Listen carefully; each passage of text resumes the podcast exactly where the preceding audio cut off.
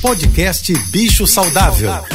Fique agora com dicas e informações para melhorar a vida do seu pet. Com a veterinária Rita Erickson, especialista em comportamento animal.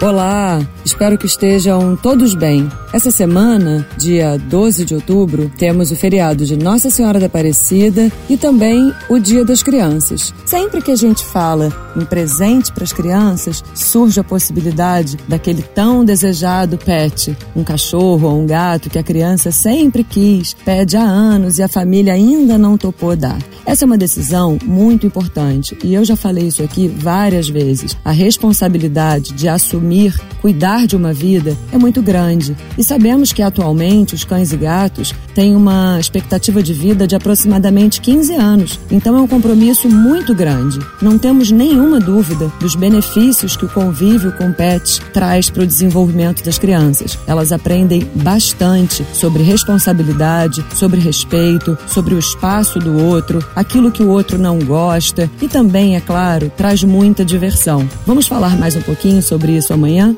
Um beijo e até lá. Você ouviu o podcast Bicho Saudável.